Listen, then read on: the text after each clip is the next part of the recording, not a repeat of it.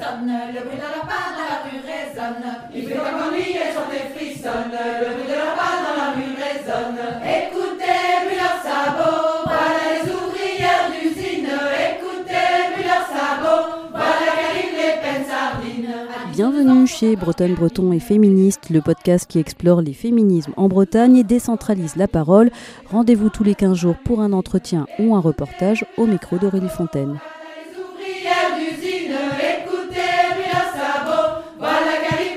C'est le 17e épisode et ce sera le dernier avant l'été. Le podcast reprendra en septembre pour fêter ses un an. Alors, on va parler là maintenant d'éducation non sexiste avec la rennaise Amandine Antsevich, qui est l'autrice avec euh, Manuela Spinelli du livre Éduquer sans préjugés pour une éducation non sexiste des filles et des garçons. On va expliquer ici euh, les mécanismes qui se jouent dans cette éducation sexiste, comment il est difficile de s'en défaire, même en ayant euh, déjà conscience que euh, les enfants ne sont pas éduqués pareil selon si il et elle sont garçons ou filles. les petits garçons apprennent la normalité de ce, qu'après on va qualifier de euh, mansplaining ou de manterrupting. Et les petites filles apprennent à se taire, à écouter. Alors écouter, c'est une très belle qualité, mais prendre la parole, ça devrait être possible aussi pour les filles. Finalement, c'est une place qui n'est pas donnée, qui est empêchée. On apprendra euh, aussi pourquoi le rose est associé aux filles et le bleu aux garçons. Attention, spoiler alerte, ce n'est que du marketing. Mais d'abord, Amandine va poser les bases. Pas question ici de culpabiliser les parents, d'imposer encore euh, d'autres injonctions qui pèsent déjà sur les parents et en grande majorité sur les mères. Au début du livre, il y a quatre citations et il y en a notamment deux qui, moi, euh, m'ont fait écho. Euh, je te laisse euh, lire la, première qui est de Amandine D, qui a écrit donc ce passage dans son livre La femme brouillon. Le meilleur moyen d'éradiquer la mère parfaite, c'est de glandouiller. Le terme est important car il n'appelle à aucune espèce de réalisation. Il est l'ennemi du mot concilier. Car si faire vœu d'inutilité est déjà courageux dans notre société, pour une mère, c'est la subversion absolue. Le jour où je refuse d'accompagner père et bébé à un déjeuner dominical pour traîner en pyjama toute la journée, je sens que je tiens quelque chose. Et la dernière citation, il faut tout un village pour élever un enfant. Ces deux citations, euh, donc euh, toi et, ta co-autrice, vous les avez choisies euh, pourquoi en fait exactement? Alors, ce qu'on avait euh, vraiment envie de faire, qui nous tenait à cœur, c'était de ne pas en rajouter à la culpabilisation des mères. Parce qu'on savait qu'en écrivant sur euh, le sujet de l'éducation, euh, notre lectorat, ça allait être un lectorat majoritairement féminin, majoritairement de mères. Or, quand les mères lisent, elles sont tellement habituées, en tant que femmes, de toute façon, on est tellement habituées à recevoir des injonctions, on est tellement habitué à recevoir des messages qui nous disent que, qui nous disent tout et son contraire, et en tout cas qui nous disent qu'on n'est jamais, euh, que ça ne va jamais, qu'on n'est jamais assez ceci, assez cela. En tant que mère, c'est euh, c'est la même chose, donc on a une double couche de, de reproches, d'injonctions. C'était une façon de prévenir euh, nos lectrices et de leur dire vous inquiétez pas, on est avec vous. Et euh, si votre éducation non sexiste, c'est de traîner en pyjama, et ben chouette, euh, euh, allez-y quoi. Pour pas que ça devienne une injonction de plus. Ben voilà, que en tout cas, en découvrant, en apprenant des choses, en lisant le livre, en ayant des prises de conscience, parce que quand on, quand on, quand on lit, généralement, c'est parce qu'on va approfondir un sujet, donc il y a des prises de conscience. On avait peur que des lectrices puissent se dire ah ben mince, j'ai fait ça, j'ai mal fait. Euh, par exemple, euh, j'ai choisi euh, plein de vêtements, j'ai plein de vêtements roses pour ma fille. Et bien en fait, je comprends que euh, ça fait partie des codes du féminin qui sont dévalorisés par rapport au code du masculin. Mince, j'ai dévalorisé ma fille, j'ai mal fait. Mais du coup, euh, l'idée c'était de dire quoi que vous appreniez euh, dans ce livre, sachez que nous, on n'attend rien de vous, qu'on n'est pas dans le jugement. Ça peut être difficile en fait d'essayer d'apporter euh, une, éducation non genrée, non genrée à ses enfants, parce que évidemment, euh, les enfants vivent en dehors de, chez nous. Et donc, ils sont confrontés euh, voilà, aux, autres, aux autres enfants, euh, confrontés à l'école, euh, les catalogues de jouets, les livres euh, jeunesse euh, qui sont quand même en grande majorité euh, euh, encore euh, pas très antisexistes. Comment on arrive en tant que mère, en tant que féministe, en tant que personne qui essaye de, non-genrer l'éducation de son enfant, à se sortir de, tout ça en fait Ça me fait faire le lien entre ce qu'on disait tout à l'heure et, ce que tu dit maintenant, c'est qu'il n'y a pas ce fameux village, on manque de ce fameux village pour élever un enfant, c'est-à-dire euh, de personnes en responsabilité, en solidarité par rapport à la responsabilité, à toute la charge de travail, à tout, le travail que c'est. Mais par contre, malgré tout, on n'est pas seul à transmettre les messages arrivent à nos enfants, que ce soit de façon euh, active ou moins active, donc par des panneaux publicitaires, comme tu disais, des contenus qui vont leur arriver, et puis euh, un contexte familial, donc ça peut être l'autre parent, souvent un père qui n'a pas eu la même réflexion euh, sur ces sujets parce qu'il est moins, est moins touché, donc généralement c'est plus des mères qui vont se, se, soucier de ces sujets, et puis les grands-parents, les cousins, les cousines, les copains, les copines, les parents des copains, des copines. Donc on n'est pas seul. Et même si on était seul, de toute façon, les stéréotypes sont tellement forts, on baigne tellement dedans depuis longtemps que nous, les premières, en tant que professionnels de ces sujets, etc., euh, on a en nous des stéréotypes qui euh, guident certaines de nos actions. Euh, mais par contre, on peut, en ayant des clés de lecture, en ayant des connaissances, les repérer, ces stéréotypes qui se mettent euh, en action quand on va vouloir prendre une décision, quand on va réagir. C'est très difficile de donner une éducation non genrée et non sexiste. C'est surtout la question du, sexisme et des, stéréotypes sexistes, de domination qui posent problème. C'est très difficile, mais par contre, on peut, en comprenant l'histoire, en comprenant les normes, voir ce qui nous a touchés et puis ce qui nous tient à cœur aussi en tant que parents. À quoi, moi, en tant que mère, je suis sensible? En tant que parent, on réfléchit par rapport à son parcours personnel, à ce qui nous a plu de notre éducation, ce qui nous a déplu, ce qui nous a fait souffrir. Et donc, en fonction, ben, on, s'attache à des, particularités, des moments de l'éducation, des thèmes de l'éducation de nos enfants et on a envie d'agir dessus. Donc, l'idée, c'est de donner des clés de compréhension pour avoir ces lunettes-là et pouvoir euh, faire des choix davantage en conscience. L'autre intérêt, euh, je trouve, de la question de, de, cette analyse de où se niche le sexisme dans l'éducation, c'est que en réfléchissant là-dessus avec nos enfants, en discutant de tout ça avec nos enfants, on leur donne une clé qui est la l'esprit critique qui va euh, jusqu'au bout en fait. Euh, l'esprit critique c'est un peu une grande voilà un grand objectif euh, de l'éducation en général, mais encore aujourd'hui dans l'éducation nationale on va pas jusqu'au bout parce qu'on va pas encore on n'est pas encore capable d'outiller les professionnels pour qu'ils détricotent ces normes de genre dans leur posture professionnelle, etc. Donc le sexisme il est encore à l'école par contre, nous, en discutant avec nos enfants, on les outille, on leur propose d'être dans la remise en question, le doute, le questionnement des normes, l'esprit critique tous ces éléments de la culture sexiste, en fait, euh, comme euh, tu l'expliques dans le livre, ça commence en fait dès la grossesse.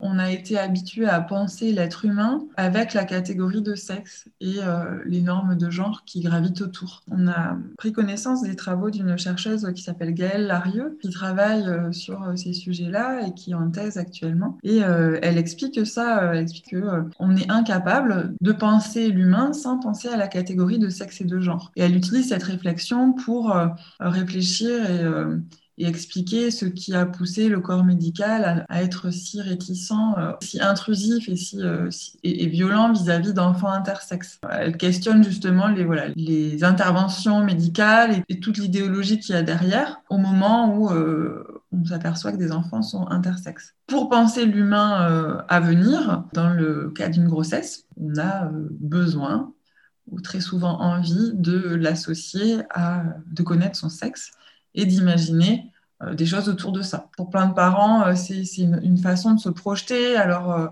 euh, ça peut être se projeter sur des choses assez euh, matérielles comme des questions de, de couleur, de décoration ou, euh, ou d'identité par rapport à un prénom. Mais c'est aussi pour euh, des femmes qui racontent, bah, comme beaucoup de femmes, elles ont vécu des agressions et qu'elles elles ont envie, alors certaines, bah, de ne pas avoir une fille parce qu'elles ont, elles se sentent pas capables d'éduquer une fille. Et puis, si elles sont enceintes d'une fille, bah, de le savoir en avance pour mieux se préparer parce que c'est pas évident. Il y a plein de raisons de vouloir connaître le sexe de son enfant. Et puis d'ailleurs, les parents n'ont pas se justifier de leur choix.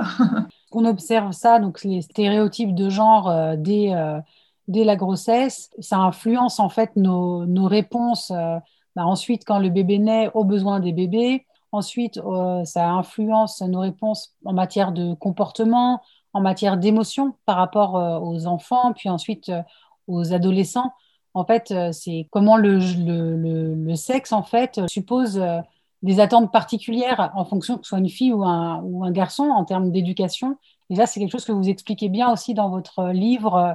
Ce qui est intéressant avec l'exemple des pleurs du bébé qu'on va laisser donc pleurer plus longtemps si c'est euh, une petite fille et puis euh, moins longtemps si c'est un petit garçon, ou euh, des pleurs qu'on va qualifier de pleurs de fille parce qu'ils sont aigus et pleurs de garçon parce qu'ils sont plus graves. C'est intéressant parce que, notamment parce que ça montre à quel point les stéréotypes sont puissants et partout. C'est-à-dire que quand on, on est chez soi, euh, j'imagine mon postpartum. Voilà, je suis euh, en euh, entre guillemets congé maternité toute seule avec mon bébé. Mon bébé pleure. Je peux me dire que c'est moi et mon bébé. Ma réaction, c'est quelque chose de très personnel. C'est quelque chose. je vais réagir par rapport à qui je suis, à mes émotions, à ma fatigue, à ma personnalité, par rapport à ma relation avec mon enfant, au fait que. Eh bien, en fait, même là, on se rend compte que notre culture sexiste, notre culture patriarcale, elle a des effets euh, même dans ce type de situation qu'on imaginerait euh, plutôt euh, basé sur l'affect ou la relation interpersonnelle et c'est tout. Eh ben non, on s'aperçoit que généralement, on laisse davantage pleurer les filles et moins pleurer les garçons quand on connaît le sexe de l'enfant. Donc, imaginons que je vous dise, voilà, ben, c'est un petit garçon, est-ce que vous pouvez vous en occuper euh, alors que c'est une petite fille? En général, le professionnel ou la personne qui va s'en occuper euh, va intervenir moins vite si c'est une fille ou plus vite si c'est un garçon. Parce que euh, socialement, un garçon, c'est plus important, donc il faut répondre à ses demandes. Et socialement, une fille, c'est considéré comme plus chouineuse, capricieuse, etc. Donc finalement, euh, c'est de la comédie, elle peut attendre. Et malgré tout, euh, même si on, est persuadé du, contraire, quand on, mesure les réactions, les temps de réaction, ben, on se rend compte que finalement, euh, on est touché par ces stéréotypes. On les a intégrés. Ça va être aussi des stéréotypes qu'on va retrouver donc quand une, une, petite fille qui va grandir ou une jeune fille ou ensuite une femme va exprimer de la colère. C'est c'est pas possible c'est pas c'est pas acceptable. Alors déjà c'est pas acceptable, ou alors on n'est même pas capable de reconnaître que c'est de la colère, donc finalement on n'entend pas et on va pas accéder à, ses, besoins euh, ou pas respecter ce qu'elle est en train de dire. Alors qu'un homme qui se met en colère, un petit garçon puis un jeune homme, etc. Bah, sa colère c'est euh, une c'est une émotion qui est, euh, qui est masculine, qui est valorisée en plus pour les garçons. Donc, on va l'écouter, on va la considérer et on va euh, voilà, on va la prendre en compte. Mais c'est aussi les mêmes mécanismes qui, sont à l'œuvre quand euh, euh, on a des, femmes racisées qui se présentent à la maternité, qui disent qu'ils vont accoucher, qu'elles ont mal ou, ou même qui vont subir voilà, une intervention médicale. Il y a cette, cette, qu'on appelle le syndrome méditerranéen, qui est en gros selon lequel les femmes racisées seraient plus exagérées la douleur et à la fois la supporteraient mieux. Donc en gros, euh, les soignantes et les soignants, euh, sans le vouloir, ont intégré ces stéréotypes et donc vont laisser souffrir plus longtemps une femme racisée qu'une femme non racisée. Euh, finalement, on va être dans la maltraitance. Il y a les émotions et puis il y a aussi les juste la gestuelle du corps en fait. Par exemple, tu expliques aussi dans le livre, on va moins dire à un bambin garçon de faire attention quand il court, quand il saute, quand il grimpe, alors qu'on va le dire plus facilement à une fille, à un bambin fille, de marcher plus doucement, de faire attention à ses habits.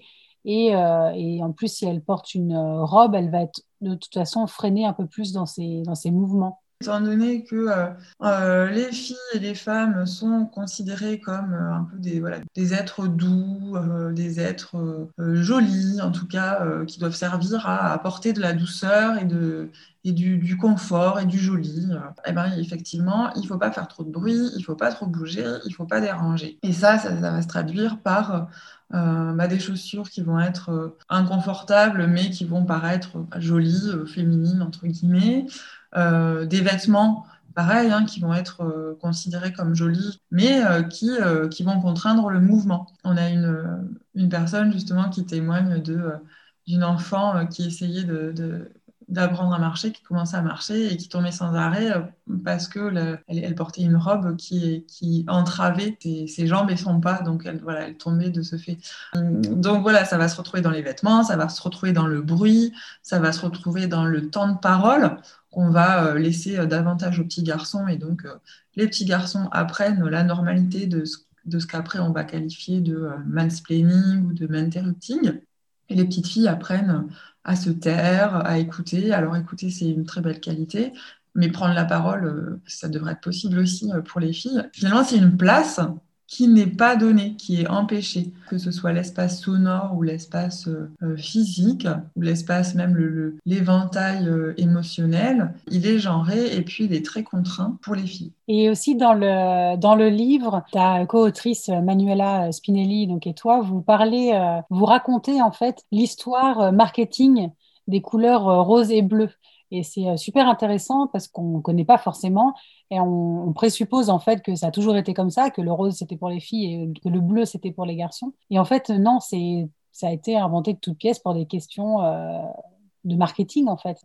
Déjà longtemps, euh, le code a été, euh, a été inversé, mais c'était plutôt un code couleur pour les adultes, donc avec euh, le bleu qui était plutôt pour les femmes, parce que dans les pays à influence catholique, c'était la couleur de la pureté de la Vierge. Donc bon, c'est tout aussi sexiste comme code couleur, mais en tout cas le code couleur était inversé. Et puis le rouge, c'était la couleur du combat, du sang, donc c'était une couleur masculine. Et, les enfants, jusqu'au début du XXe siècle, ils étaient jusqu'à même la première moitié du XXe siècle, plutôt vêtus de blanc, parce que déjà c'était euh, c'était censé être des êtres, euh, voilà, des êtres un peu asexués, enfin angélique et puis donc il était mal vu de les euh, d'utiliser la couleur ça les aurait sexualisés. Et puis ensuite il y avait aussi une question de coût. Les teintures euh, ça coûtait cher. Et donc les enfants étaient vêtus de blanc les vêtements étaient bouillis. Ils se passaient de famille en famille ou ils se passaient en fratrie. Et puis c'était des robes jusqu'à 4-5 euh, ans d'ailleurs parce que c'était plus facile comme ça de changer les enfants. Dans les années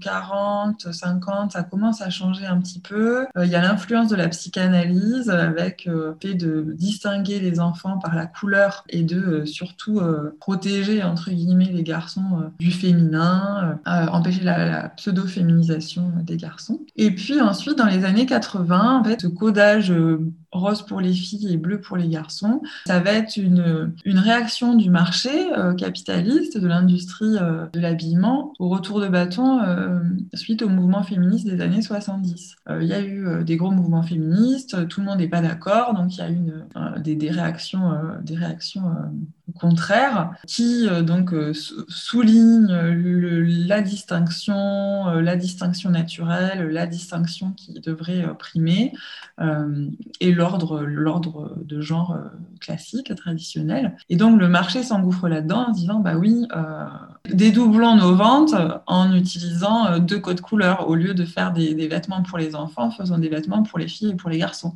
Et aujourd'hui, ça, c'est difficile de s'en défaire en fait. Bah oui, c'est difficile de s'en défaire parce que le, le marché a des moyens. oui, c'est difficile de s'en défaire. Après, euh, ce qu'on ce a beaucoup aimé faire dans le livre, c'est partager des expériences de parents. Et donc, j'ai souvenir euh, d'une mère qui dit euh, qu'elle était attentive à la façon dont elle, habillait son petit garçon et que si c'était à refaire, elle aurait, été encore plus subversive dans les premières années de, scolarité ou de crèche de son enfant pour euh, justement euh, faire passer des messages aux autres. Il y a une mère aussi qui dit euh, qu'elle a mis en fond d'écran sur son ordinateur un homme en jupe et que du coup, à chaque fois que son gamin vient lui réclamer un dessin animé, il voit cette image et que du coup, comme ça, elle, espère que, que d'autres possibles s'impriment en lui et que voilà, ça casse la binarité. Dans, dans le livre, vous parlez toutes les deux aussi de comment, de, de comment en fait lutter aussi contre la charge mentale qui est la charge mentale maternelle, donc qui est euh, vraiment sur euh, principalement euh, une charge mentale des mères.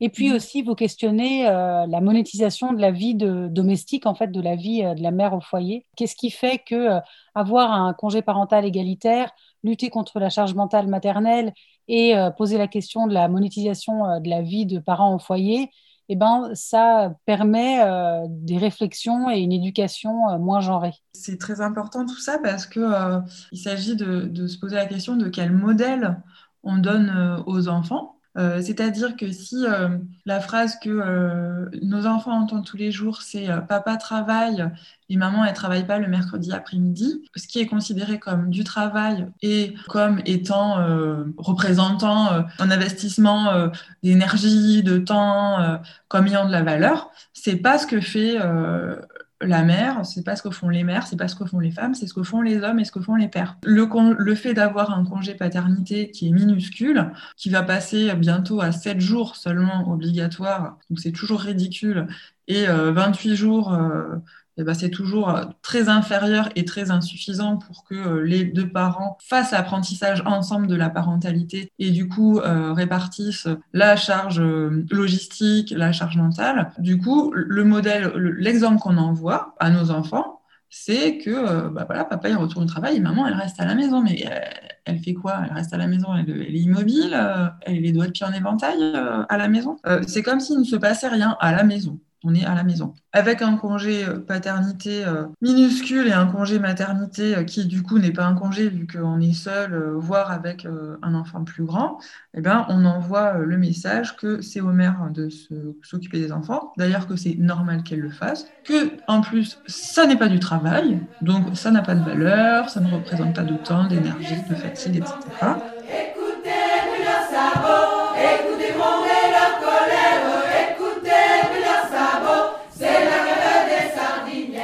Merci beaucoup pour votre écoute. N'hésitez pas à aller vous abonner au podcast sur votre plateforme de diffusion préférée et à bientôt pour un nouvel épisode de Bretonne, Breton et Féministe.